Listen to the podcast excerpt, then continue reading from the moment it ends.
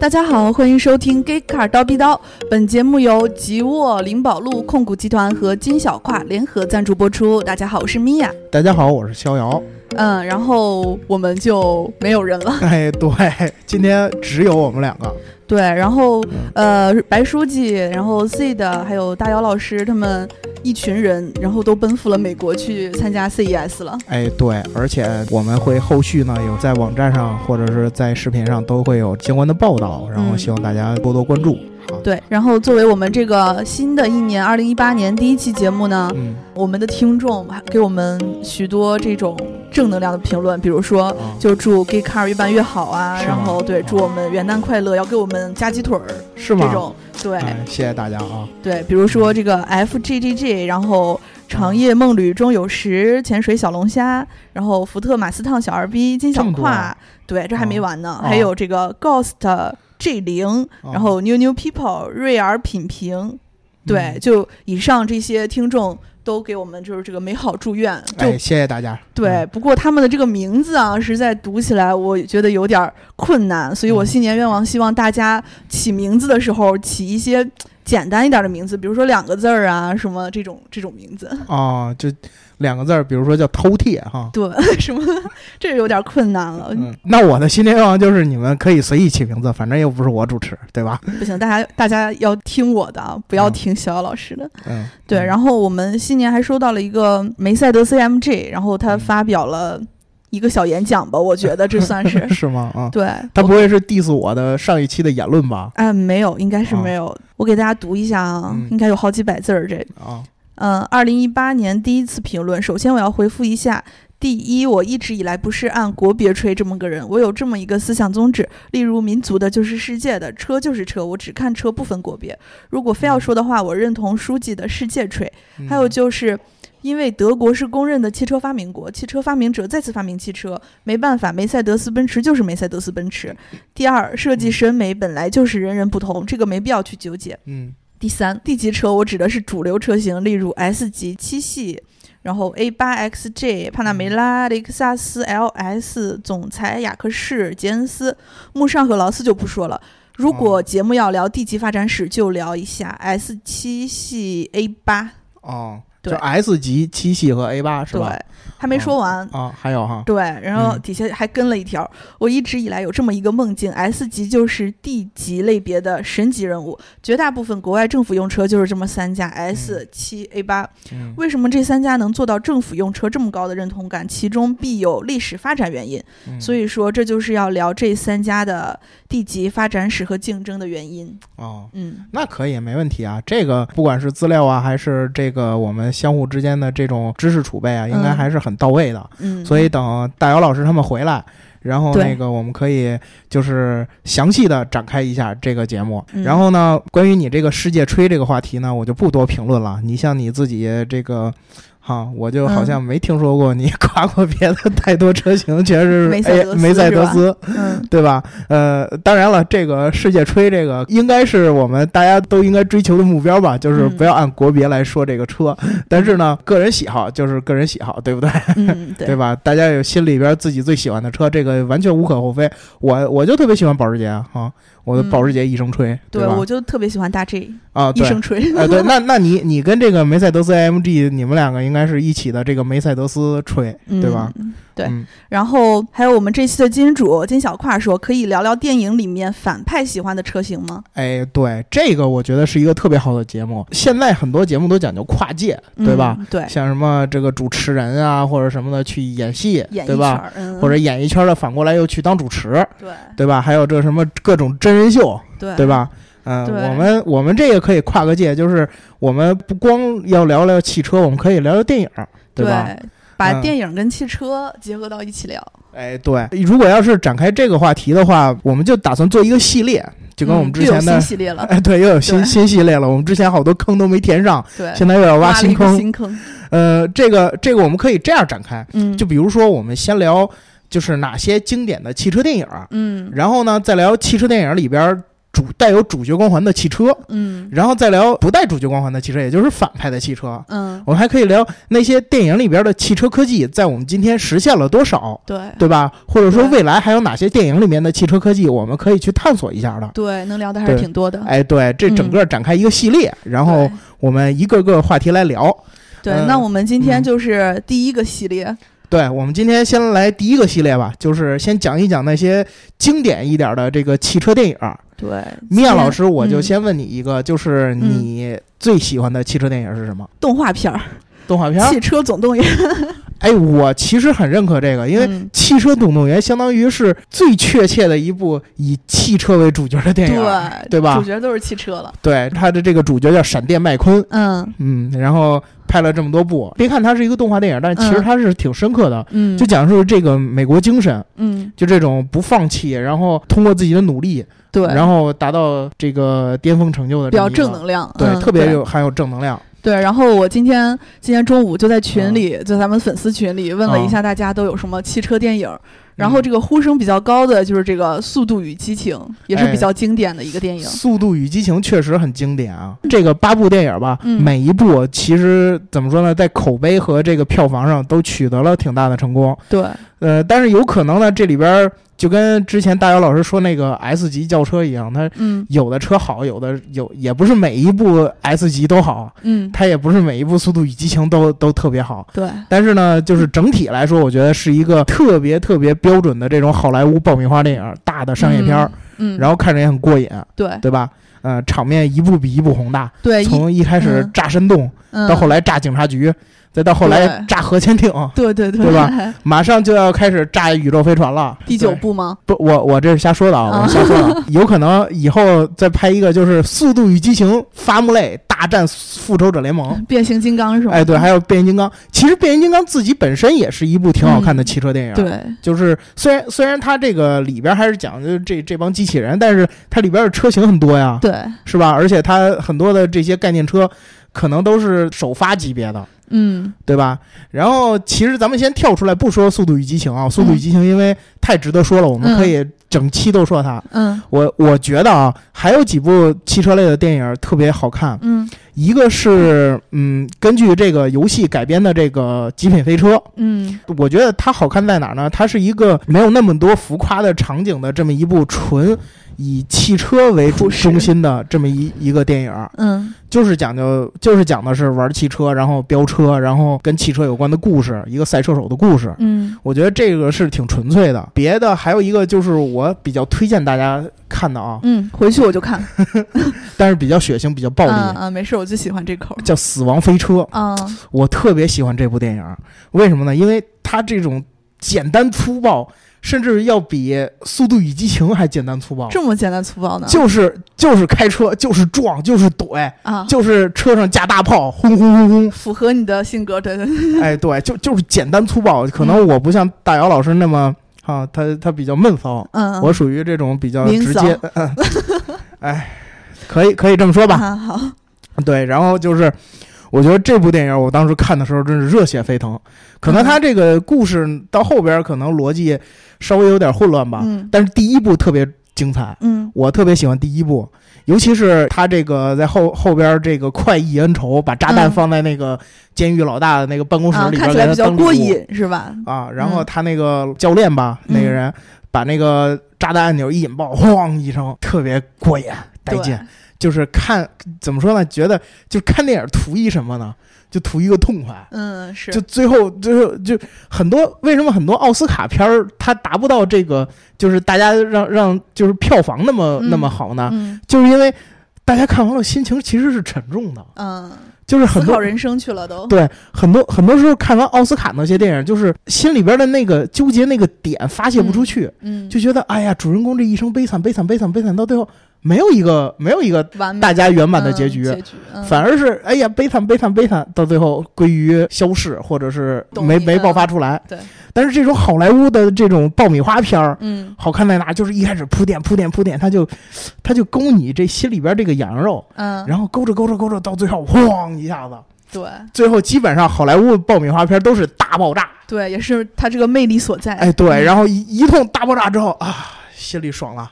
爽完之后晚上洗个澡睡个好觉就就特别过瘾。对我我当时去看那个速八的首映的时候啊，大家大家从电影院里出来，我看那开车的都开的特别猛，是吗？觉得把自己当主角了一样。哎，对，基本上就都是这种感觉。那咱们其实要是说回《速度与激情》呢，我觉得得让米娅老师多说两句，因为米娅老师其实可能对于《速度与激情》算是个小迷妹吧。对，嗯，我我当时应该是从第五部《速度与激情》开始看的。第五部其实真是很经典，对，挺经典的一部，对吧？人都挺全的。嗯，对我最喜欢的就是他第五部凑齐了这个大批人。对，而且他比后边这两部第七部、第八部里边凑的人呢。怎么说呢？要多一些人情味儿，少了一些这种这种，怎么说这种浮夸？嗯，你像你像现在凑的这些人，你像赛龙女神，嗯，你像郭达斯坦森，嗯，这人你凑进来之后，虽然也很好看，嗯，虽然他们个个都是大硬咖，嗯，但是你老感觉这种拼凑的嫌疑很重。对。而第五部里边凑来的这些人呢，个个有特点，个个有人情味儿，就包括巴西那两个哥们儿都都有人情味儿在里边，嗯，对吧？我就觉得我我也个人我觉得第五部是怎么说呢？最吸引人的，然后最最燃点也最高的，嗯，对吧？最后最后拉着那个大钱箱，整个里约热内卢这这通跑，对吧？嗯，对，然后看完第五部之后，我又再返回去看的第一二部。第一二部，嗯，对，一二部里面的这个车也是挺经典的。哎，对你这个说《速度与激情》，你必须得说车。那你觉得你印象最深刻的车是什么呢？我印象最深刻的就是先从第一部开始说吧。就第一部里面的这个 Eclipse，就是这个老范儿开的这辆车，一开始开进来的这辆车。哦。这辆车，嗯，我觉得它确实是在那个时代，三菱造车代表了三菱造车的这种感觉。对，就是怎么说呢？当时三菱的汽车和现在专门造 SUV 的三菱还不是一个感觉。那会儿的三菱汽车，我老觉得它是一个按咱们来说是一个很极客的车。嗯，怎么极客呢？他就把自己的车性能做得很极致，虽然它原厂出来可能不怎么好哈，嗯，但是呢。它改装完了的潜力也是特别大的，嗯，很有改装潜力。对它的改装潜力特别大，嗯，尤其是，嗯，它后边开的那一辆，我记得是哦，第二部里边开的那辆 EVO 系列，就是 EVO 系列，嗯，叫蓝色 Evolution，这一个系列太厉害了，它。哎，对，我们刚才还忘说了，就是这个还有一个汽车电影呢，包括一个汽车动画呢，叫《头文字 D》啊，对，那里边也有很多，对，那里边也有很多这种相关的车型。嗯，然后这个包括在《头文字 D》里边和在这个《速度与激情》里边，嗯，都出现了这个车型，就是这个 EVO。嗯，这 EVO，反正直到现在吧。嗯，都也都是广大车迷心目中的神车，对，就是级车型，就是可能你不是一个日本车的车迷，嗯，但是如果你喜欢汽车，你就一定听过 EVO 这个车系。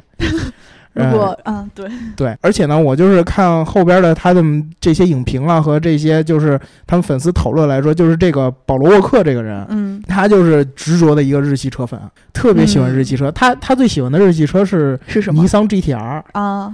对吧？这也应该是在第二部里边出现过的一辆车。对，有有出现。对，然后这个我们还说回三菱啊，三菱的这这些车，我觉得在九十年代真的个个都是那种比较极端，就是性能很好，是吧？对，性能机器，性能野兽这种感觉。嗯，对。然后还有别的车吗？然后就是这个马自达 RX 七。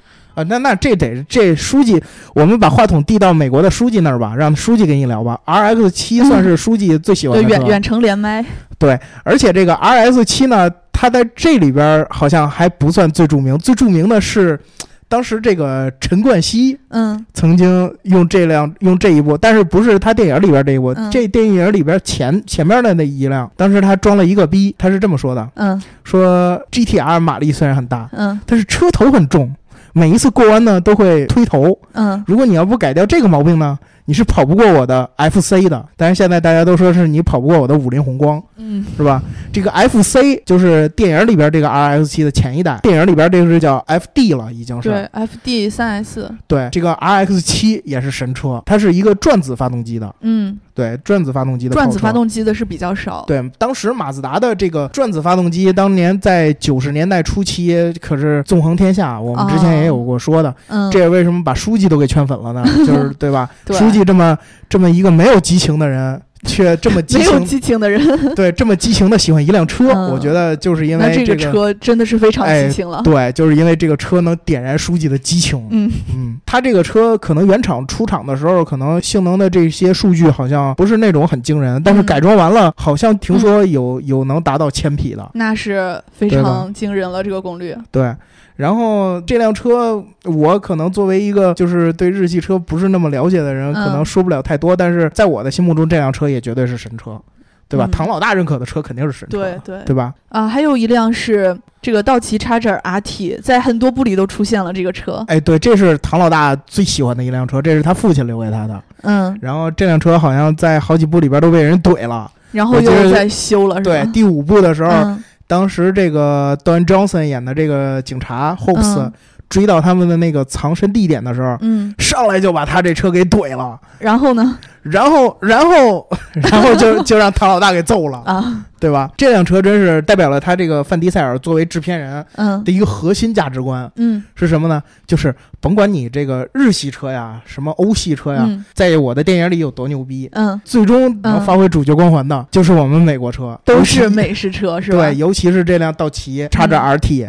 这个一九七零年的这款车，嗯，肌肉车是美经典美式肌肉车。哎，对，就是它，包括现在这一代都是经典的美系肌肉车。嗯，这是大 V 八的这个车，包括而且还有它除了叉 r 之外，还有包括道奇的 Challenger。嗯，之前我们聊 SRT 的时候也聊过它的这个大 Demon。嗯，这个这个大魔鬼这个车。嗯。对吧？然后就是代表了美系大 V 八七点几升的这个用黑米安阵的这个美式硬汉。哎，对，就是特别 American muscle 的这种感觉，让美系的这个肌肉车文化更加传播的广，也是通过这部电影。对，而且包括当时这个呃 Demon 上市的时候，不是还请范迪佐来给大家说两说两句吗？嗯，可能就是因为他真的化身了这个 American muscle。你看范迪佐这个大肌肉块子，对吧？理想型。哎，对，对。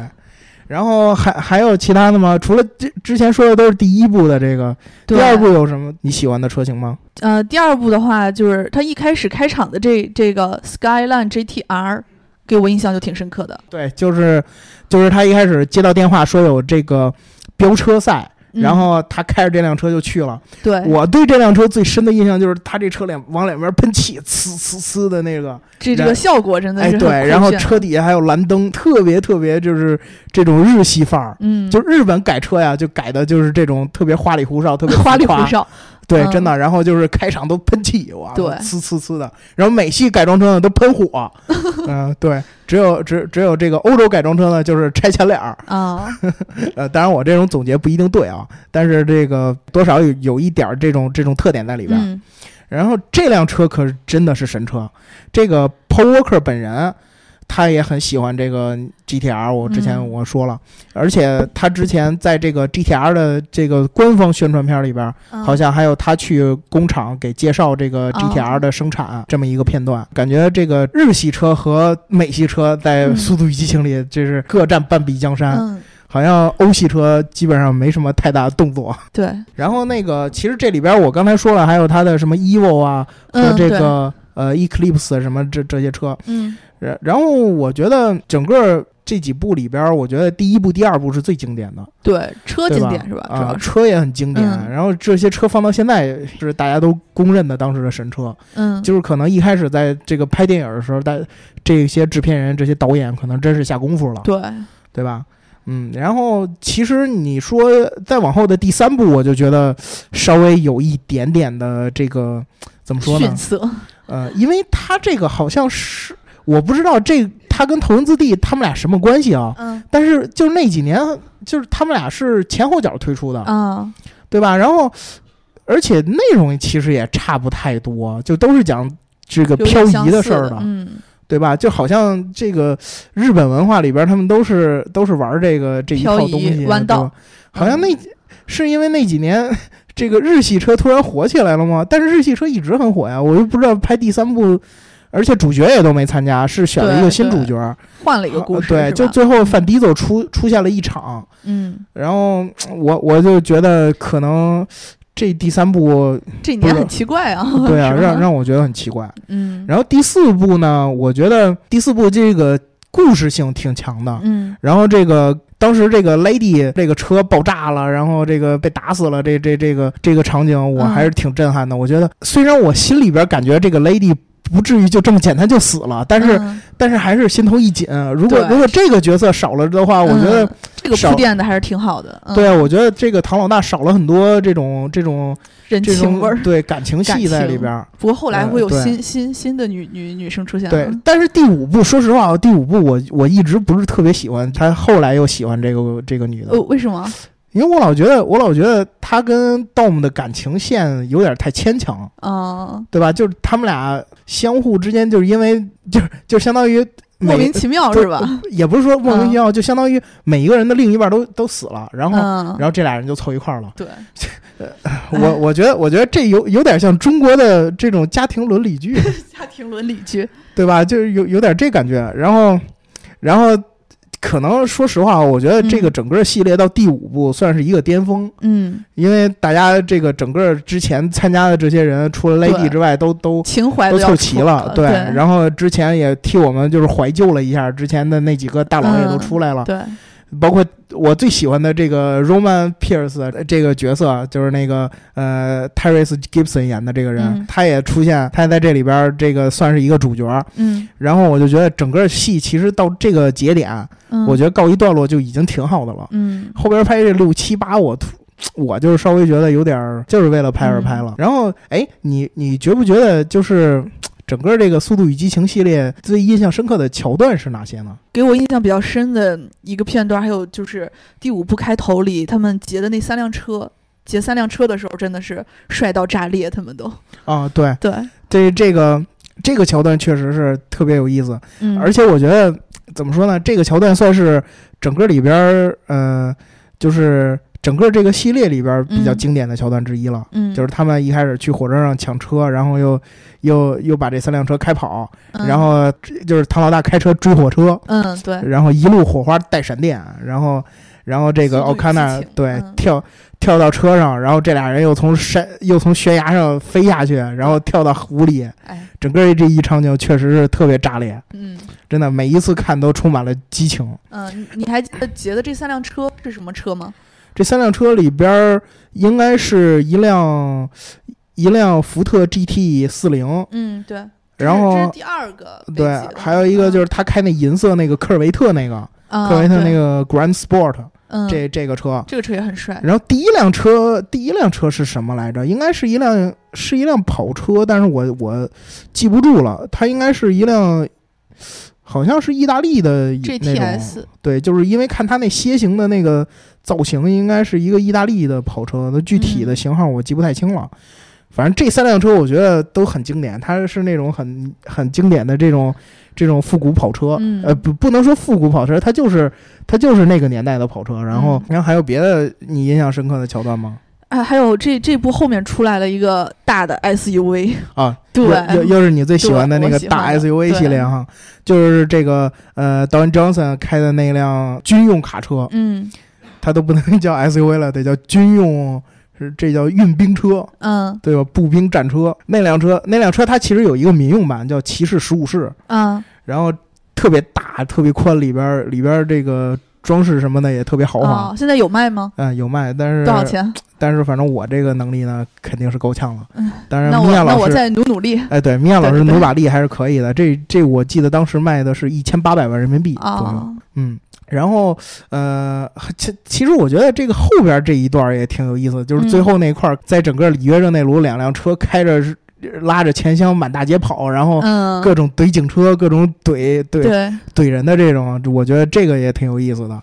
这个整个我觉得第五部为什么是经典啊？因为它虽然夸张哈。但是我觉得，就是夸张到这个程度已经就可以了。后边这个再往后的这些夸张，我就觉得可能可能是这个我的我的想象力就已经到这儿了，嗯，对吧？人家有经费，就就不不限制想象力了，是吧？嗯，对。还有第七部，第七部这个拍摄的时候嘛，是拍摄的时候，哎，对，拍摄到一半，Paul Walker 去世了，保罗，嗯，对他当时很遗憾是开着一辆保时捷去世的，呃，出车祸的。哎，他应该是，我以为是，我以为会是开一辆英国车，是拍摄过程中吗？不是，不是，这是他去参加了一个活动，去参加一个活动，然后跟他一个朋友开着一辆保时捷卡雷拉 GT，然后然后因为这个好长时间没有保养嘛，好像是，然后这车就怼树上去了，哦，然后着火，说的都很沉重，嗯，当时都震惊了我的朋友圈，各朋友圈、微博是吗？对，当时蹦出了很多，嗯，当时。蹦出了很多，就是那个突然之间就是十年《速度与激情》的粉丝啊，这点让我真的很惊讶。我以为我以为他们都，我以为这帮人应该都是出现在什么喜欢了这些什么韩国明星啊，或者什么什么港台明星这种这种喜欢十年突然冒出来的。像像《速度与激情》这种这种这么小众的，也不能说他那会儿小众啊，他。他应该是第七部之前，第六部之前都挺小众的，第五部其实火了一把。嗯，你说一二三四部在中国有多少粉丝吗？我觉得其实不是特别多。就突然一下讲情怀的人就多了起来，就就突然一下讲情怀的人就多起来了。嗯，然后就是第七部，其实第七部整个的故事我觉得一般。嗯，然后但是呢，他就是最后那一段那个煽情，太煽情了，哎，当时我是真在电影院哭出来。配上那个歌。嗯，因为我因为我当时我是从第二部开始看《速度与激情》的，然后之前回，然后之后又回顾了第一部。当时当时那会儿年纪特别小呢，特别小呢，多小呢？当时刚喜欢汽车，也就十十岁左右吧，十岁左右。嗯，就是那会儿，当时是那个在家里看那个，就是不是我爸就是我叔买的那个汽车杂志，各种各种的，然后开始挺喜欢汽车。第一部的时候是二零零一年。对，然后，然后当时，然后当时那个，当时那个我一个一个亲戚跑亲戚家了，然后当时他家那会儿就有电脑可以上网了，哎，有钱真好。当时是零几年，好像是零二年还是零三年？那我还小学呢。嗯，对，是那个时候，然后就可以就就去他家可以看盗版了。嗯。然后看了些盗版的啥呀？对，我我印象中，我印象中好像就是就是当时还是这个英文配音国语字幕，这国语字幕好像还是繁体的，就是可能是从港台那边有年代感的了，就是盗盗盗录过来的这种盗版盘。嗯，然后然后就去看的那个零五年零六年的时候看第三部的时候，就就已经自己可以上网去去去学嘛这东西去了。然后到零七年的时候呢，看。零七年的时候呢，就就去就已经可以自己去就是等资源了。嗯。到零，当然是我记得第四部是零八年上映的吧？嗯。还是零几年？应该是零八年上映的。嗯。然后当时就就可以自己等资源，然后就就去下载了。嗯。那会儿那会儿的资源，网上资源还是挺丰富的。然后。看来很懂啊。对，国语配音还是挺多的。嗯。哎，说到挺懂这事儿，我其实今天挺佩服米娅老师的。他今天他今天跟我分享了一个说，哎，汤老师结婚了，你知道吗？我说你都知道苍老师，然后他说我当然知道了，我从小看他片长大的。没有后面这后面这句没有，前面这句是。你说不管你看不看，这个人肯定知道是吧？啊，对我我很惊讶，我说米娅老师都是看着汤老师的片儿长大的，连连我都错过那时代我只是可见这个人，这个米娅老师接触这个东西挺早的。对，其实我我就是想问问你，就是作为他的学生，你们我并不是他的学生，结婚了之后我并不是他的学生。说实话，说实话，汤老师比我这个年纪要大一点，就是比我再大一点的这个这这这个人看汤老师。这个大像 像比比我大那么两三岁、三四岁的这人，他们看汤老师，我看都是波多老师了。啊啊，波多老师。嗯，对，嗯，我都是那个时代的人了。嗯，哎，咱们不是聊《速度与激情》吗？怎么怎么聊到怎么聊到这儿来了？赖我赖我赖我！我给带偏了。对，群里的小伙伴们还让我告诉我开车秘籍了。是吗？怎么开车？别人开车的时候要义正言辞的拒绝，然后说。怎么可以这个样子？然后自己一定要不经意间的开车，对。好好好，米娅老师终于被你们这帮坏人给带坏了啊！那个想加入我们粉丝群的人，我觉得你们可以慎重一点了，尤其是姑娘啊。然后这个还还有什么比较比较感动的点，或者比较记忆深刻的点吗？就是《速度与激情七》后面回顾那个。保罗前几部出现的一些镜头，然后最后开着车驶向远方，配着那个歌，那个挺让人感动的，挺让人感动的哈。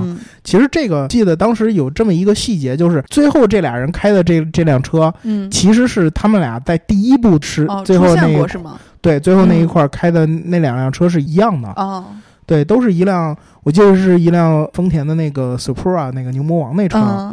然后跟我们开了一辆那个道奇，嗯，叉着 RT，嗯，就是呼应了一下第一部，嗯，就他俩关系刚特别好的那会儿，到到现在这这一段，就是感觉，哎呀，这个时间荏苒，岁月如梭呀。我从一个我从一个我从一个桌子这么高的小孩儿，变成了现在这个油腻的 这么一个第一批油腻的九零后了。哎。佛系，佛系。时光，时光过得真快。对于《速度与激情》，可能都没有那份激情了。嗯，那会儿就是第四部、第五部和在等第六部的时候，这是最有激情的时代。嗯，最最当时是最燃。到后来第七部、第八部可能就没有那么燃了。哎，感觉自己也老了，可能这一以后就追不动了，就该结婚生孩子，让我儿子去。知道要说结婚生孩子，是吧？嗯。行，我们今天主要说了这个《速度与激情》，呃，第一部，呃，其实每每一部也都说了一点儿，对对，但是也没说全。我们可以等这个大姚老师、白书记等他们从美国回来，我们可以再说的全一点儿。其实我是想等明总回来，我们的天团凑一起啊。大大姚老师呢，无所谓是吧？他回来，呃，我们还是期待他回来吧啊。勉强期待一下吧，勉强期待一下吧。呃，如果我们听众小伙伴们有什么想听的这个电影或者是什么，就是有关的这个，包括包括《速度与激情》里边，你们觉得哪辆车印象最深刻？哪个桥段自己最喜欢？可以给我们留言，咱们都可以交流一下。然后，呃，我们这一期呢，可能就是我们俩，因为主最主要的就是人凑不齐嘛，对，所以聊的也不是特别细致。如果你如果你比如说你还想再听哪个，比如说具体某一部，或者说。其他的某一个汽车相关的电影，对，我们可以，哎，对，可以告诉我们。然后这会儿呢，这回呢，你可以把电名字改成电影名，对吧？对，米娅老师这样就高兴了，对吧？比如说起一个名叫 Transporter，嗯，对吧？嗯，杰森斯坦森演的，对吧？或者起一个名叫 Drive，嗯，是那个高司令演的，嗯，这个这几部都可以，都可以给讲一讲。然后我们这个系列会一直做下去，我们就是开了个头。哎，对，直直到做不下去为止。对，做不下去。嗯，当然了，有可能这个变成一个大坑，但是我们可以慢慢填嘛，对不对？是吧？新新挖的坑慢慢填。对，有坑不怕多，对吧？行，那我们这期就先聊到这儿。欢迎各位听众朋友们给我们点赞、打赏、加评论，点赞、打赏、加评论，点赞、打赏、加评论。重要的事儿说三遍。哎，好，那下期再见，拜拜。下期再见，拜拜。